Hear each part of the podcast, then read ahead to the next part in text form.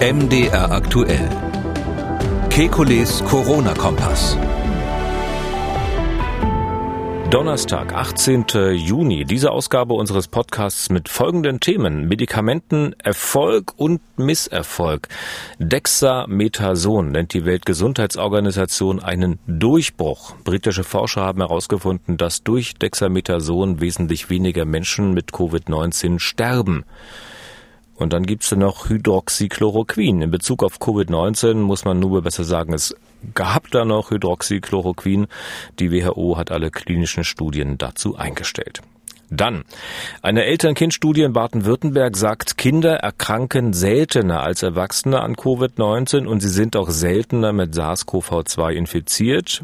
Die Landesregierung meint, damit ist die umfassende Öffnung von Kitas verantwortbar.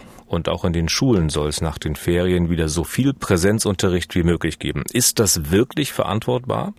Und Corona-Ausbrüche in Schlachthöfen. Bei Tönnies in der Nähe von Gütersloh wurden mehrere hundert Mitarbeiter positiv getestet. Es ist auch nicht der erste Schlachthof, der dazu Schlagzeilen macht. Warum? Immer wieder Schlachthöfe.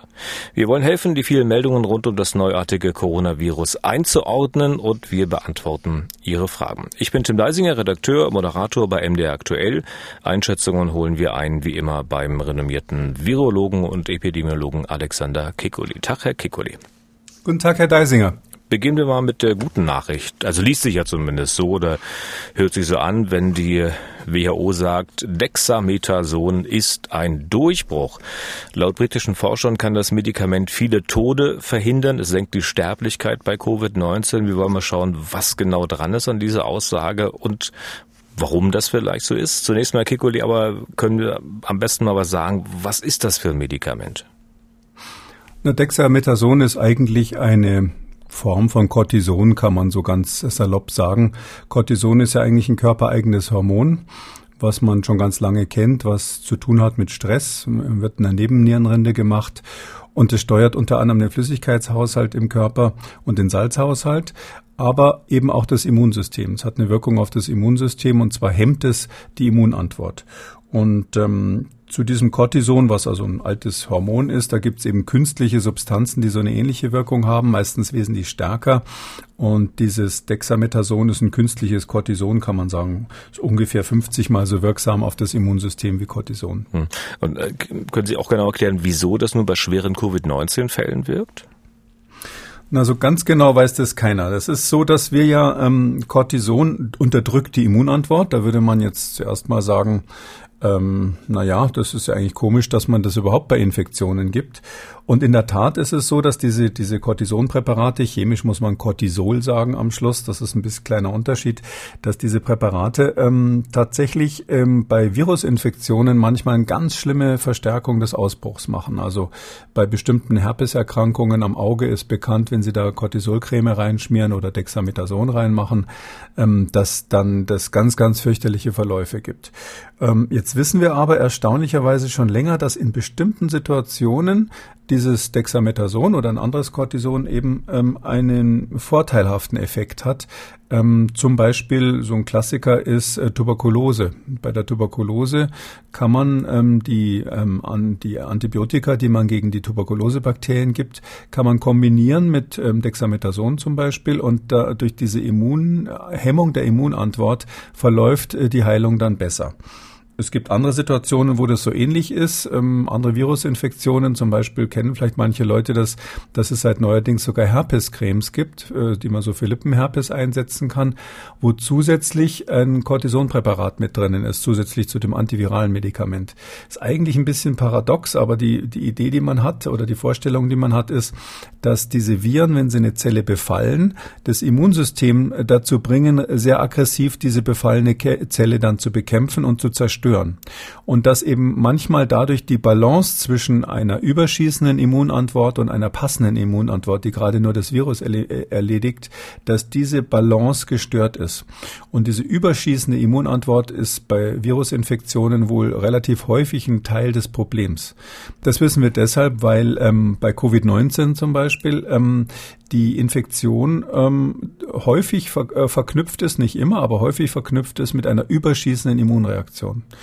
gibt es bestimmte Parameter im Blut, wo man das messen kann. Die sogenannten Interleukine heißen die. Das sind so Botenstoffe im Blut, die freigesetzt werden von weißen Blutkörperchen, mit denen die sich so gegenseitig äh, signalisieren, komm jetzt mal her, hilf mir mal bei der Abwehr des Virus. Und wenn diese Botenstoffe, diese Interleukine, Interleukin 1 und 6 sind also die wichtigen, äh, wenn die überschießen, also besonders viel vorhanden sind, ähm, dann sprechen wir ähm, auch von einem Zytokinsturm, also von einer überschießenden Immunreaktion. Und das wird bei bestimmten Patienten bei Covid-19 beobachtet, nicht bei allen. Und äh, wenn die WHO jetzt sagt, also das ist ein Durchbruch, wenn man mit diesem Medikament behandelt und was das Medikament bewirkt, klingt das ja so, als seien die Studien, die man dazu gemacht hat, sehr verlässlich. Äh, ist, ist das so oder ist man dazu voreilig? Ja, man muss dazu sagen, dass mit äh, überhaupt solche Studien zu machen ist bisschen schwierig, weil äh, Cortisonpräparate zu geben ist ja Standardtherapie in der Intensivstation. Also das ist so gesehen was ururaltes.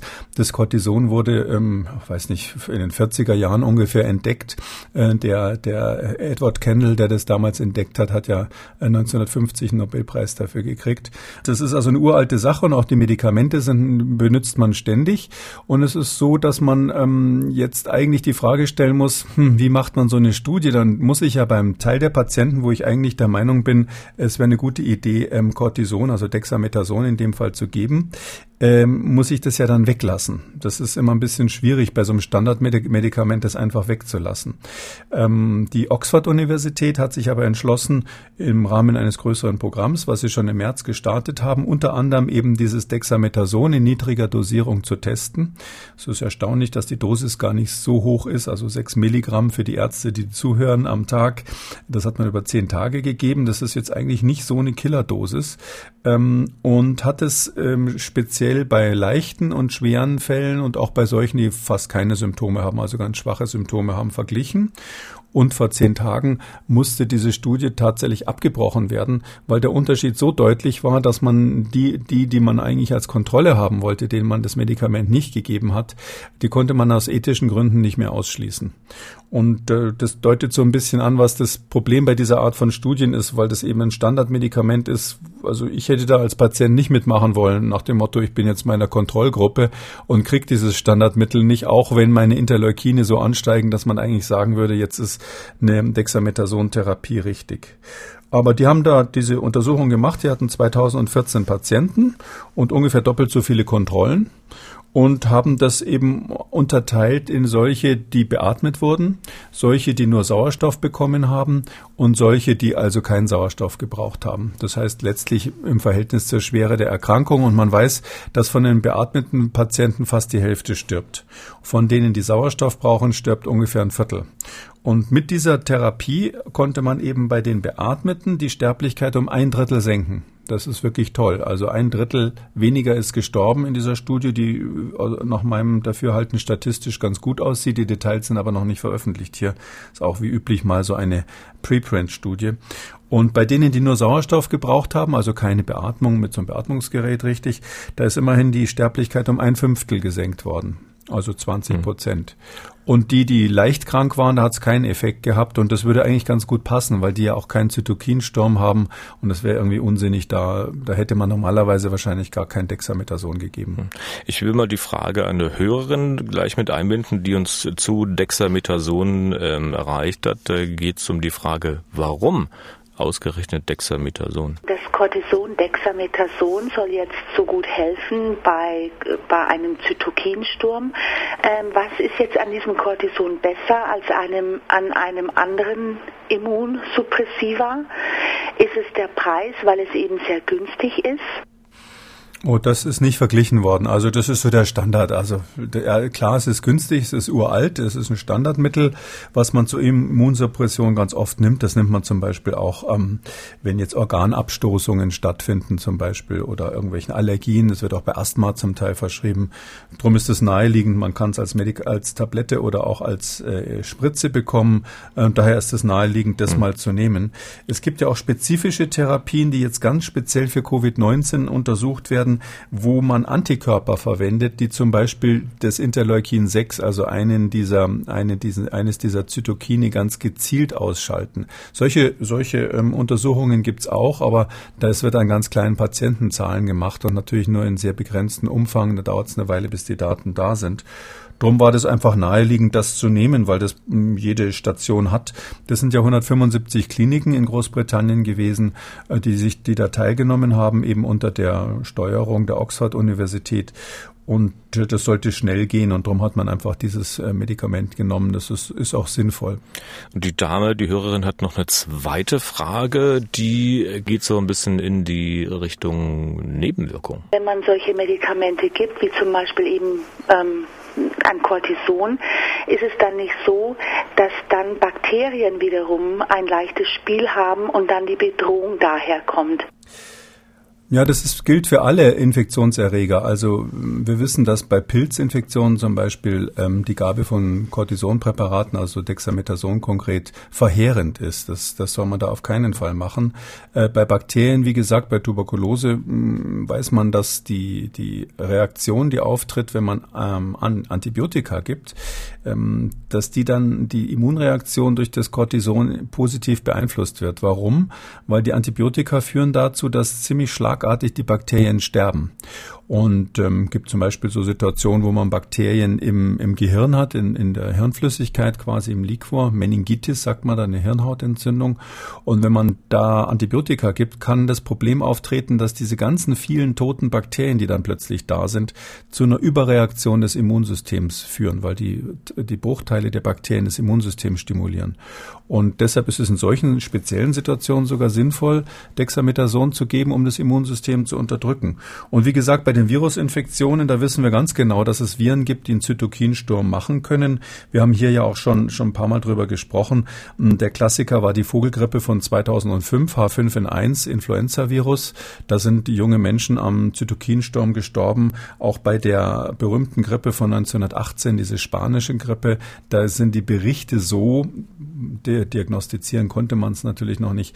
Die Berichte sind aber so, dass wir vermuten, dass hier auch Zytokinsturm eine Rolle gespielt hat und eben auch bei SARS 2003, sodass es extrem naheliegend war zu vermuten, dass eine Überreaktion des Immunsystems hier ähm, dazu führt, ähm, dass die Menschen manchmal auch im mittleren Lebensalter sterben.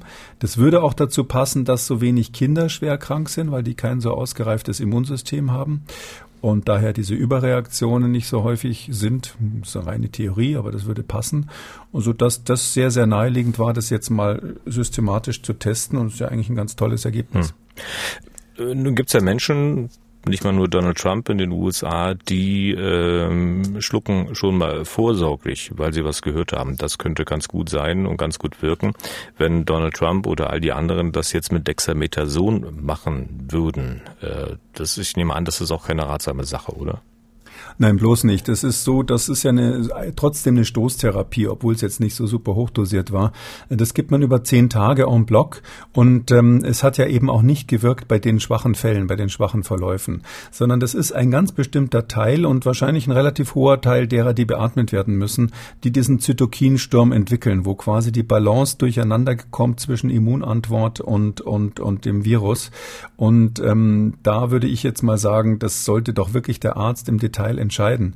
Ich gehe davon aus, dass wir in den nächsten Wochen, sofern es noch genug Berichte gibt, die Fälle gehen ja bei uns zurück, ähm, dass wir in den nächsten Wochen doch ähm, bessere Informationen darüber kriegen, in welchen Fällen man ganz konkret sinnvollerweise ähm, dieses Dexamethason gibt, weil man ja den Zytokinsturm relativ genau durch Labortests feststellen kann. Und ich glaube, wenn man da die Subgruppe derjenigen würd, nehmen würde, die wirklich ganz konkret diese Indikation hat, das heißt also bestimmte Laborwerte, die darauf hinweisen, dass die Zytokin Zytokine außer Kontrolle geraten sind und nur die therapiert, dann glaube ich, dass es noch mehr als diese hier beschriebenen 33 äh, Prozent Minderung der Sterblichkeit geben würde. Das heißt, das kann man noch, noch gut weiterentwickeln, das Konzept.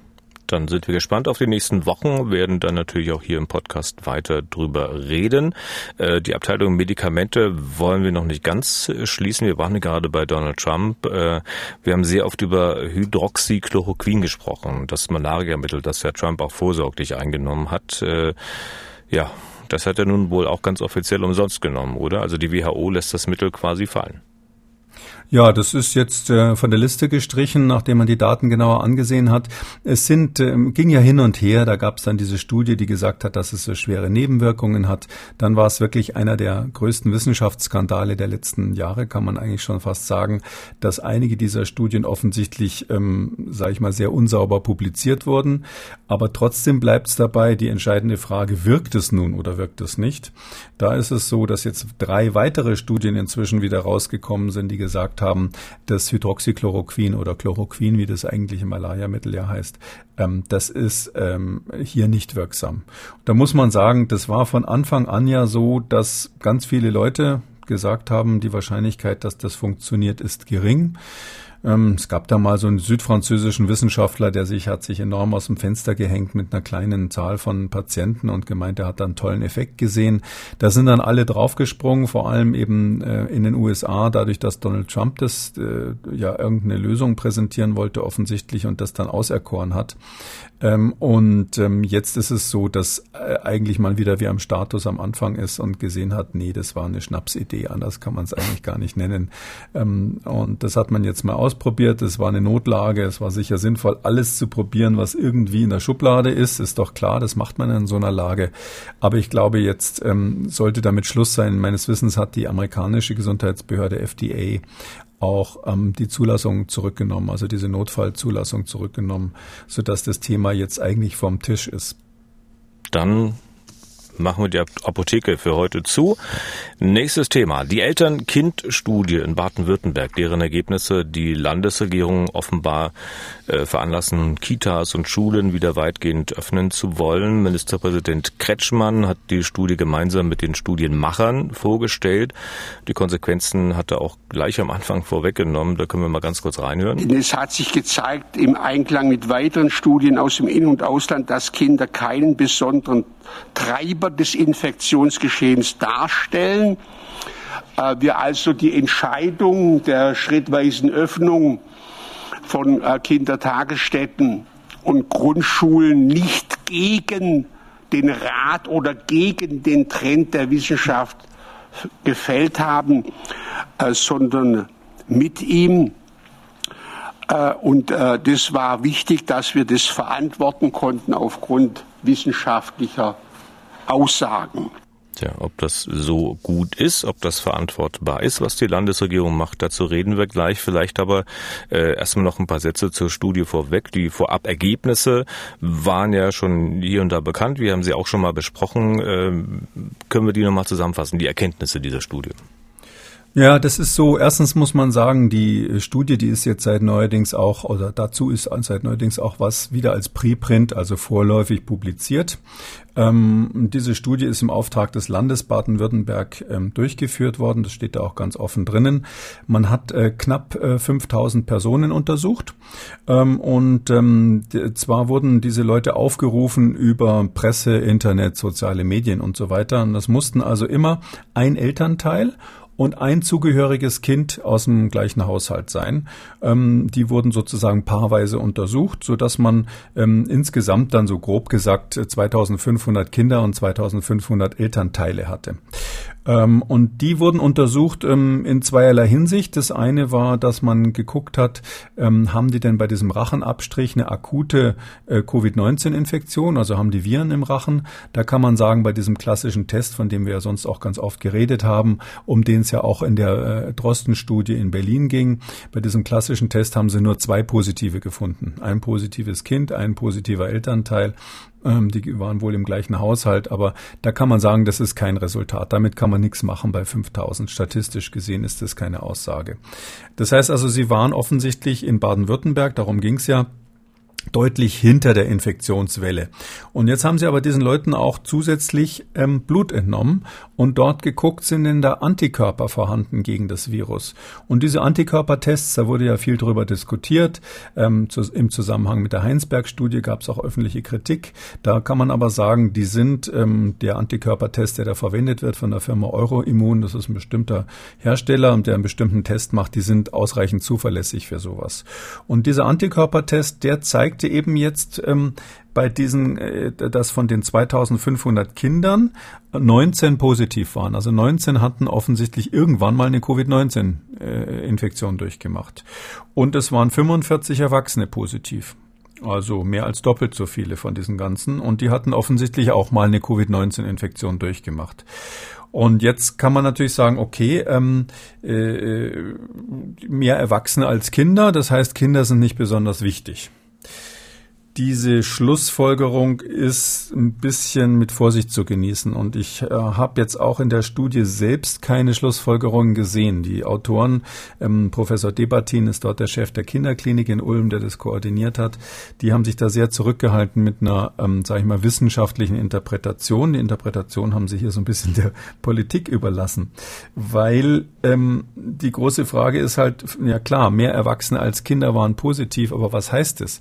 Wir wissen ja, dass die Infektionen in Bayern und Baden-Württemberg eingeschleppt wurden, hauptsächlich durch Rückkehrer aus dem Urlaub in Norditalien und in Österreich. Das ist ja bekannt.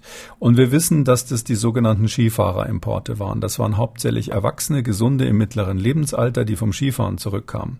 Da waren vielleicht auch ein paar Kinder dabei, aber dass natürlich jetzt in Baden-Württemberg deutlich mehr Erwachsene positiv sind als Kinder, das ist eine Aussage, da hätte ich also gleich meinen Hut drauf verwettet, ähm, bevor ich überhaupt eine Studie gemacht habe, weil, weil klar, äh, dass das mehr Erwachsene sind. Die Frage ist doch hier, wer hat wirklich wen angesteckt? Sind es die Kinder, die die Erwachsenen angesteckt haben, mehrheitlich oder andersrum oder ungefähr gleich viele? Darum geht's ja letztlich. Und ähm, na klar, wenn jetzt natürlich zuerst hauptsächlich Erwachsene infiziert waren aufgrund der besonderen Situation in Süddeutschland, dann ist die Wahrscheinlichkeit, dass die Erwachsenen die Kinder angesteckt haben, im ersten Schritt groß. Und danach ist ja gleich dann Shutdown und Schulsperre und so weiter gewesen, so dass man meines Erachtens eine saubere Beobachtung gemacht hat, aber daraus nicht wirklich was schließen kann. Da kann man vielleicht noch mal ein folgendes Detail reingehen. Die hatten 19 positive Kinder, wie gesagt. Und bei diesen Kindern, wenn man da guckt, wie sieht's denn aus, wie viele von deren Eltern sind denn eigentlich positiv? Wie viel, wie viel Erwachsene sind denn da positiv? Da ist es so, dass bei den positiven Kindern zwei Drittel der Erwachsenen positiv sind. Weiß man nicht, wer wen angesteckt hat. Wenn man die 45 insgesamt positiven Erwachsenen anschaut, dann ist nur ein Drittel der Kinder positiv. Wenn man sich das also anschaut, okay, die von den Erwachsenen, von dem Elternteil ein Drittel der Kinder und von den Kindern zwei Drittel der jeweils untersuchten Eltern, das deutet schon ein bisschen darauf hin, dass die Eltern zuerst infiziert wurden oder zumindest mehrheitlich die Infektion reingebracht haben. Aber mehr als so eine ganz grobe, grober Hinweis ist es nicht. Insgesamt gab es nur 13 Paare ähm, von diesen insgesamt ja ähm, etwa 2500 Paaren, die man untersucht hat, also Elter-Kind-Paaren. Nur 13 hatten die Situation, wo die Eltern und äh, der Elternteil und das Kind infiziert waren. Hm. Das ist eine kleine Menge. Wenn Sie jetzt sagen, das ist eine saubere Beobachtung, aber die Wissenschaftler haben sich mit äh, Wertungen und mit Schlussfolgerungen zurückgehalten und das letztlich der Politik überlassen. Das ist ja, naja, könnte man ja sagen, auch ein bisschen verantwortungslos. Also wenn man dann Herr Kretschmann hört, Herr Kretschmann mhm. hören und, und dann die Mails liest, die wir auch dazu bekommen halt. Ne? Beispielsweise, ich will mal kurz zitieren von Klaus Böhm, äh, der in Baden-Württemberg wohnt, der über die Aussagen seiner Regierung dort zum Thema Schulöffnung erschüttert ist. Er sagt, das ist ein verantwortungsloses Signal. Äh, viele Eltern, die sich ansonsten wenig mit dem Thema befassen, fühlen sich dann fälschlicherweise in Sicherheit. Und wie gesagt, das findet er fatal und verantwortungslos.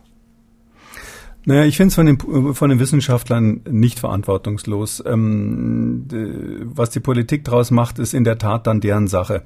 Ähm, warum haben die sich da nicht geäußert? Natürlich wird man die Autoren selbst fragen müssen, aber ich, ich kann ja, das kann man ja erraten. Jeder hat mitgekriegt, ähm, wie es dem Kollegen Streeck äh, mit der Heinsberg-Studie ergangen ist, nachdem er sich da mit irgendwelchen Interpretationen zusammen mit dem Ministerpräsident Laschet an die Öffentlichkeit gewagt hat. Jeder hat mitgekriegt, wie es ähm, dem Kollegen Drosten Drosten ergangen ist, ähm, nachdem er ähm, relativ sportlich seine Ergebnisse da interpretiert hat in der ersten Fassung seiner, seiner Studie. Ähm, jetzt ähm, will man einfach als Wissenschaftler ähm, offensichtlich gar nicht mehr sich diesem Sturm aussetzen, sondern sagt, das sind die Daten. Die Studie ist übrigens auch nur vorläufig ausgewertet worden. Das ist noch gar nicht das Endergebnis, sondern nur so ein Zwischenergebnis, was Sie hier präsentiert haben. Stellt man sich auch die Frage, warum dann die Eile, das vorzustellen? Das hat möglicherweise möglicherweise doch politische Gründe. Also wenn die Wissenschaftler das gemacht hätten, dass sie ähm, ihre eigenen Daten interpretieren, dann ist es eigentlich Standard bei solchen Arbeiten immer auf die möglichen Fehlerquellen hinzuweisen. Ich sag mal ein paar, die da höchstwahrscheinlich dann drinnen stehen, wenn das Ganze publiziert wird eines Tages. Erstens ist ein Problem, es wurde ja immer nur ein Elternteil mit dem Kind zusammen untersucht. Keiner weiß, was mit dem anderen Elternteil war. Es kann also sein, dass der andere Elternteil jeweils positiv war oder negativ oder dass die Zahlen sich verzerren, je nachdem, was bei dem anderen Elternteil ist, weil das war ja eine freiwillige Eltern-Kind-Meldung. Und diese Freiwilligkeit ist auch ein Problem, wenn man so einen baden-württemberg-weiten Aufruf macht. Man sieht bei der Verteilung ähm, nach Postleitzahlen, die ist veröffentlicht worden, dass es da richtige Cluster gibt, so Regionen, wo offensichtlich ganz viele mitmachen wollten, zum Teil 300 Pärchen pro Postleitzahl und in anderen Regionen ist es ist die Landkarte weiß. Das heißt, da ist die PR offensichtlich unterschiedlich gut gelaufen für diese Studie und ein bisschen ist die Frage, wer meldet sich denn da? Was sind das für Leute, die sich da melden? Die waren ja vorher alle asymptomatisch, also also die sollten alle offiziell nicht wissen, dass sie eine Erkrankung haben. Aber ähm, es kann natürlich schon sein, dass sich vielleicht mal eine Familie meldet, die sagt, ha, du warst beim Skifahren, ähm, vielleicht hast du dir da was eingeholt, lass uns doch mal bei der Studie mitmachen. Also dieser, dieser öffentliche Aufruf, der auf Freiwilligkeit der Teilnehmer basiert, ist immer ein Riesenproblem bei solchen Beobachtungsstudien, wie wir das technisch nennen. Und dann ist es so, dass die Frage, ob die Kinder in dieser Notbetreuung in der Kita waren, die auch in der Presse ganz viel diskutiert wurde, jetzt die Tage, als es veröffentlicht wurde.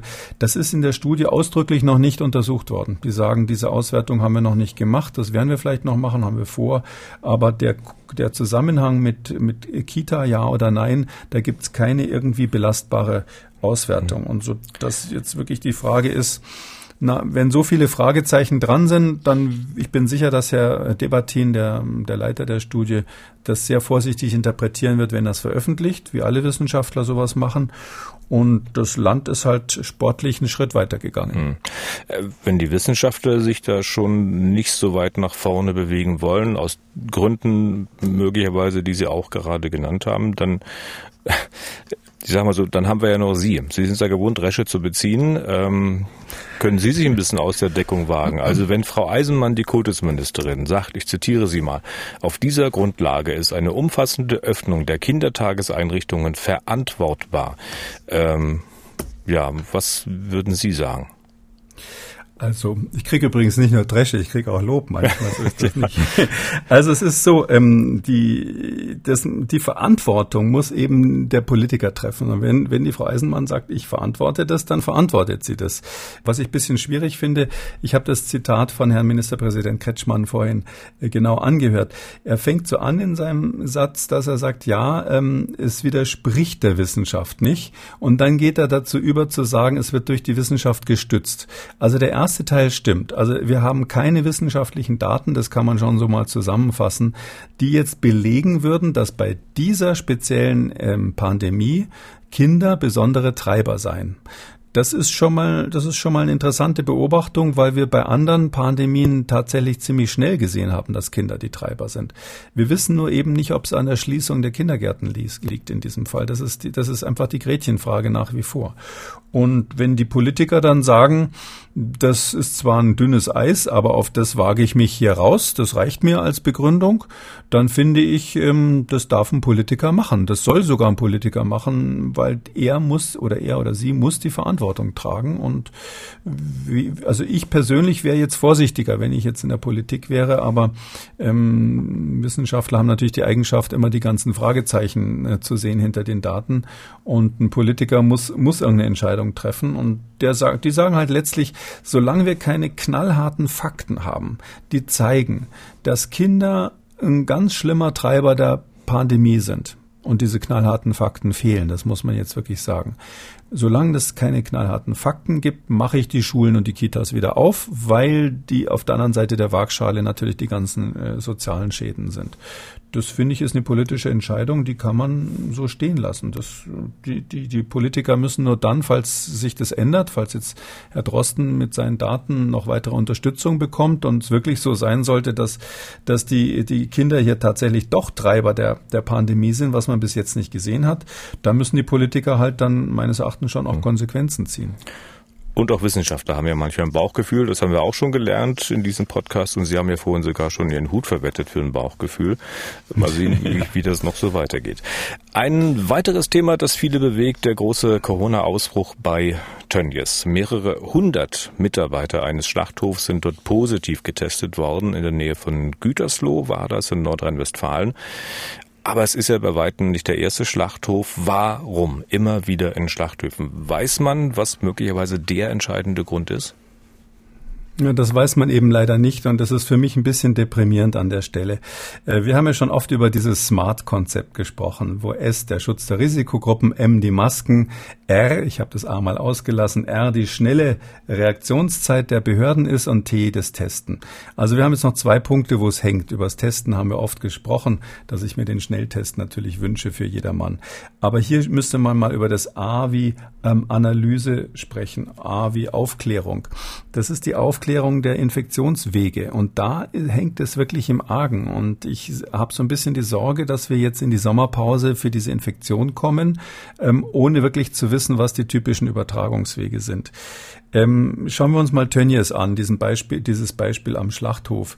Ähm, das ist ja jetzt richtig krass. Das sind über 650 Fälle, ist der heutige Stand. Über 650 Fälle positiv getestet und insgesamt liegen nur von knapp 1000 die Ergebnisse vor. Also ähm, das ist ja, äh, weiß nicht, irgendwie äh, 65 Prozent, die da positiv sind.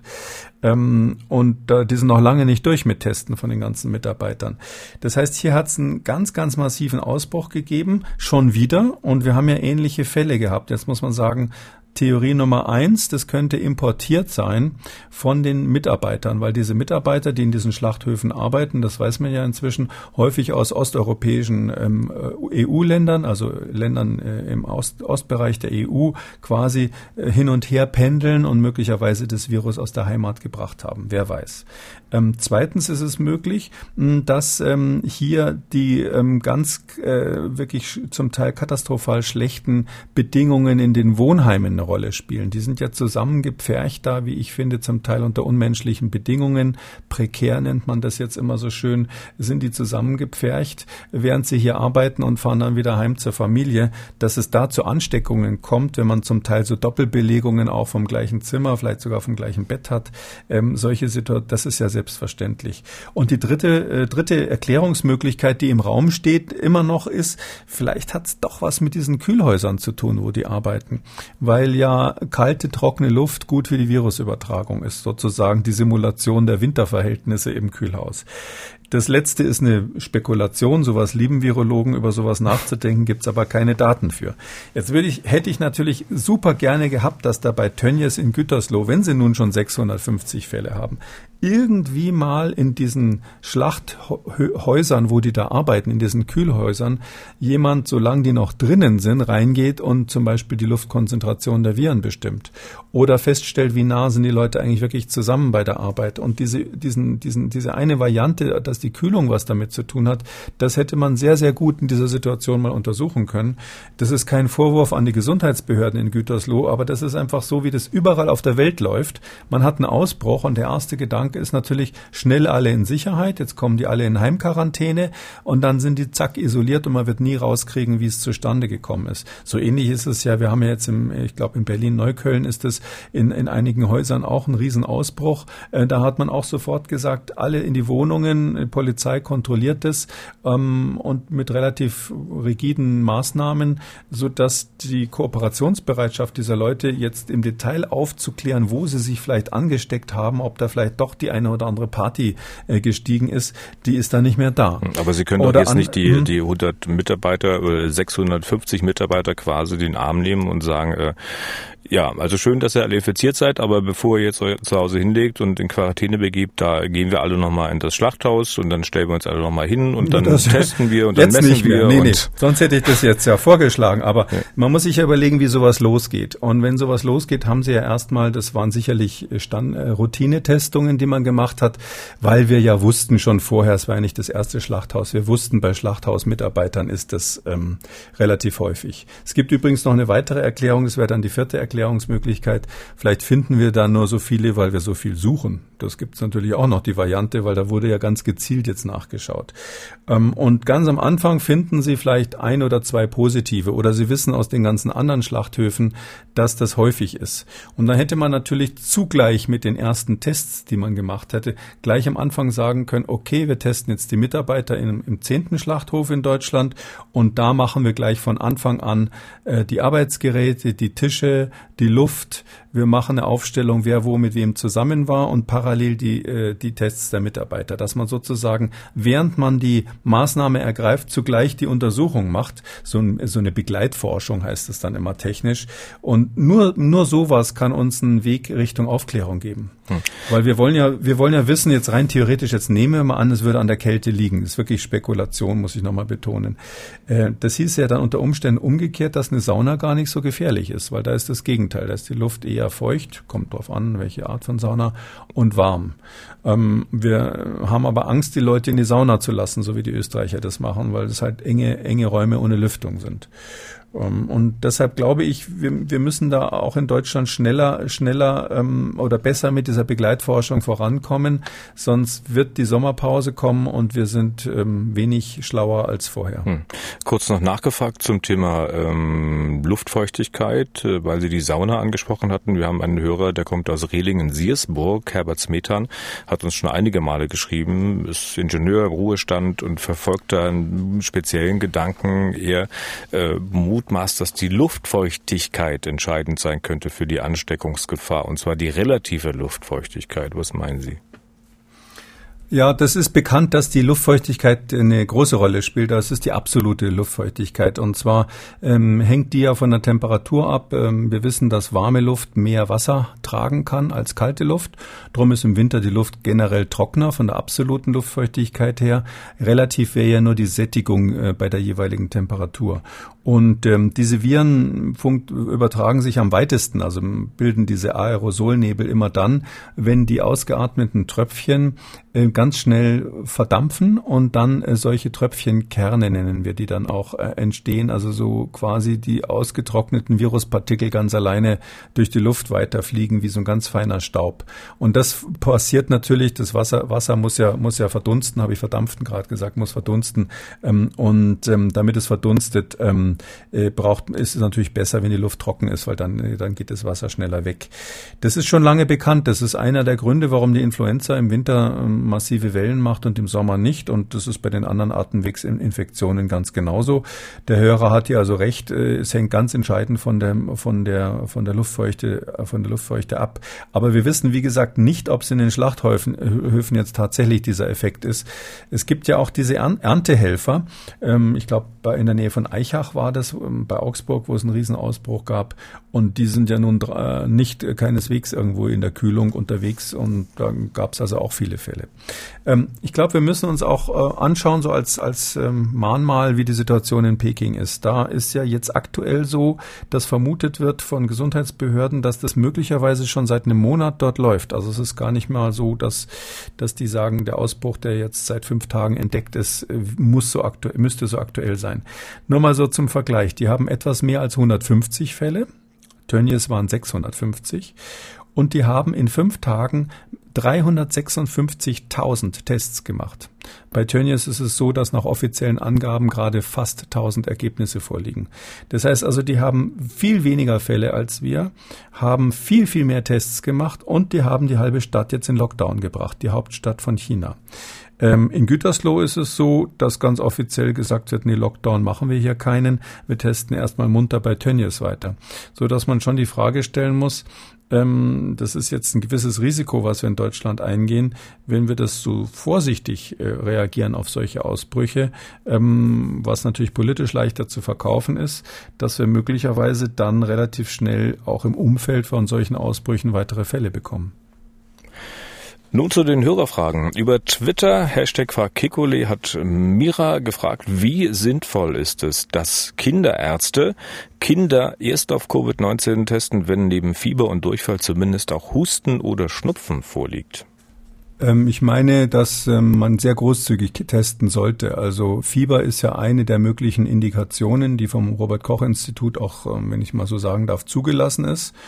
Und ähm, das ist so, dass das in der Entscheidung des Kinderarztes ste äh, steht, äh, zu sagen, ich teste, wann auch immer ich irgendwie den Verdacht habe, dass es so eine Infektion sein könnte. Bei Kindern sind die Verläufe ja sehr, sehr häufig atypisch oder sehr mild, so dass ich glaube, dass man da großzügig mit der Testindikation sein sollte.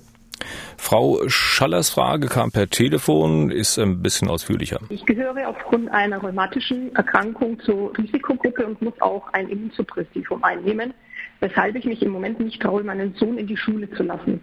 Meine Idee ist nun, da wir im März im Skiurlaub in der Schweiz waren und sich in diesem Hotel viele Italiener befanden, sowohl unter den Gästen als auch im Personal, würde ich ihn eigentlich gerne testen lassen, äh, ob er Antikörper hat. Denn er wurde am Ende dieser Urlaubswoche in der Schweiz noch krank mit Husten, der sich ein bis zwei Wochen gehalten hat und Schnupfen und würde jetzt gerne einen IgG-Test machen lassen. Meine Frage, ist der in jedem Labor gleich gut. Und sollte dieser positiv sein, ist das ja noch äh, zu ungenau und zu wenig aussagekräftig. Ist es dann möglich, dass ich in dem Fall über den Hausarzt äh, den ja doch sehr zeitaufwendigen, teuren und nur in Stufe 3 Laboren möglichen Neutralisationstest veranlasse? Wenn ja, würden Sie ein bestimmtes Labor empfehlen? Und wenn dieser positiv ist, wie sicher kann ich sein, dass mein Sohn dann wirklich immun ist und vor allem auch immun wirklich gegen dieses SARS-2-Virus? Ähm, Stichwort Sensitivität, Spezifität, denn das wäre für mich dann ein Grund, ihn hoffentlich bedenkenlos in die Schule zu lassen. Ja, lange Frage. Das war eine ähm, gute und sehr komplexe Frage. Ich, äh, ich äh, halte mich jetzt zurück, die kleine, kleine Vorlesung, kleine Vorlesung dazu zu halten. Also ganz kurz gesagt, der Antikörpertest ist, ähm, obwohl er am, am Anfang umstritten war, ähm, aussagekräftig genug für diese Frage. Also das ist ähm, der, der Standardtest, der in Deutschland verwendet wird. Wenn der positiv ist, gehen wir einfach davon aus, dass derjenige Kontakt mit dem Virus hatte. Sonst wäre ja zum Beispiel die Baden-Württemberg-Studie komplett Unsinn. Die haben den Neutralisierungsprozess Neutralisationstest da mitgemacht, aber der, den hätte es da gar nicht unbedingt gebraucht. Und es ist so, dass ähm, wir also wissen, dieser, dieser Antikörpertest ist halbwegs zuverlässig und den machen praktisch alle Labore in Deutschland. Der, der, der übliche ist der von Euroimmun. Ich kann den Namen nennen, weil das, glaube ich, der einzige ist, der eine CE-Zertifizierung im Moment hat in Deutschland. Vielleicht irre ich mich, dass es einen, noch einen ganz neuen gibt. Ähm, Virusneutralisationstest, also diese speziellen Sachen, das würde ich da gar nicht machen. Wenn das Kind positiv ist, ist es positiv. Und ich kann die Hörerin nur noch mal dran erinnern, ganz viele Menschen, die glauben, sie gehören jetzt zu einer Risikogruppe, weil sie Immunsuppressiva nehmen oder ähnliches, gehören gar nicht dazu. Also je genauer wir die Daten anschauen in letzter Zeit, ist es, sehen wir umso deutlicher, dass ähm, wirklich nur die Menschen, die vorher wirklich schwer krank waren an diesen besonderen Erkrankungen wie Asthma oder wie Herzkreislauf, nur die haben ein erhöhtes Risiko. Jemand, der irgendwie gut eingestellt ist mit einer äh, immunsuppressiven Therapie, der ist eigentlich nicht besonders im Risiko. Und wir haben ja vorhin auch gehört, ähm, was es auf sich hat mit dem Dexamethason. Möglicherweise hat es sogar einen positiven Effekt. Das kann man gar nicht sagen in dem Fall. Und zum Schluss noch eine Frage von Wolfram Bahn. Tischtennisspieler, Vorstandsmitglied der SG 1948 Schochwitz. Dem geht es um die Hallennutzung zum Trainingsbetrieb äh, der Tischtennisspieler und für die Kurse der Seniorengymnastik. Frage.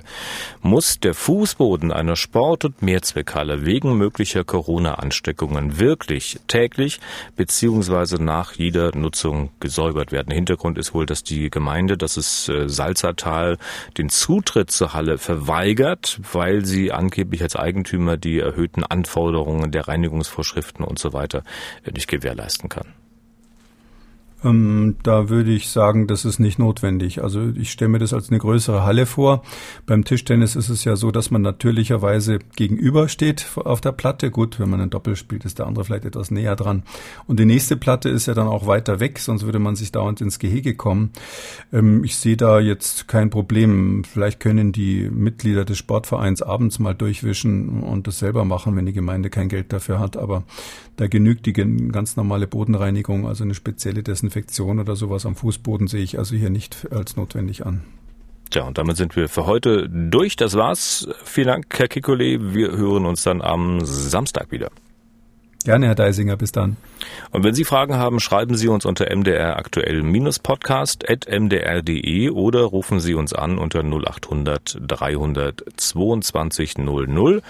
Möglich auch bei Twitter unter Hashtag FragKekole. Kekules Corona-Kompass gibt es in der ARD Audiothek, bei Spotify, bei Apple, Google, YouTube und auf mdraktuell.de. MDR aktuell. Kekules Corona-Kompass.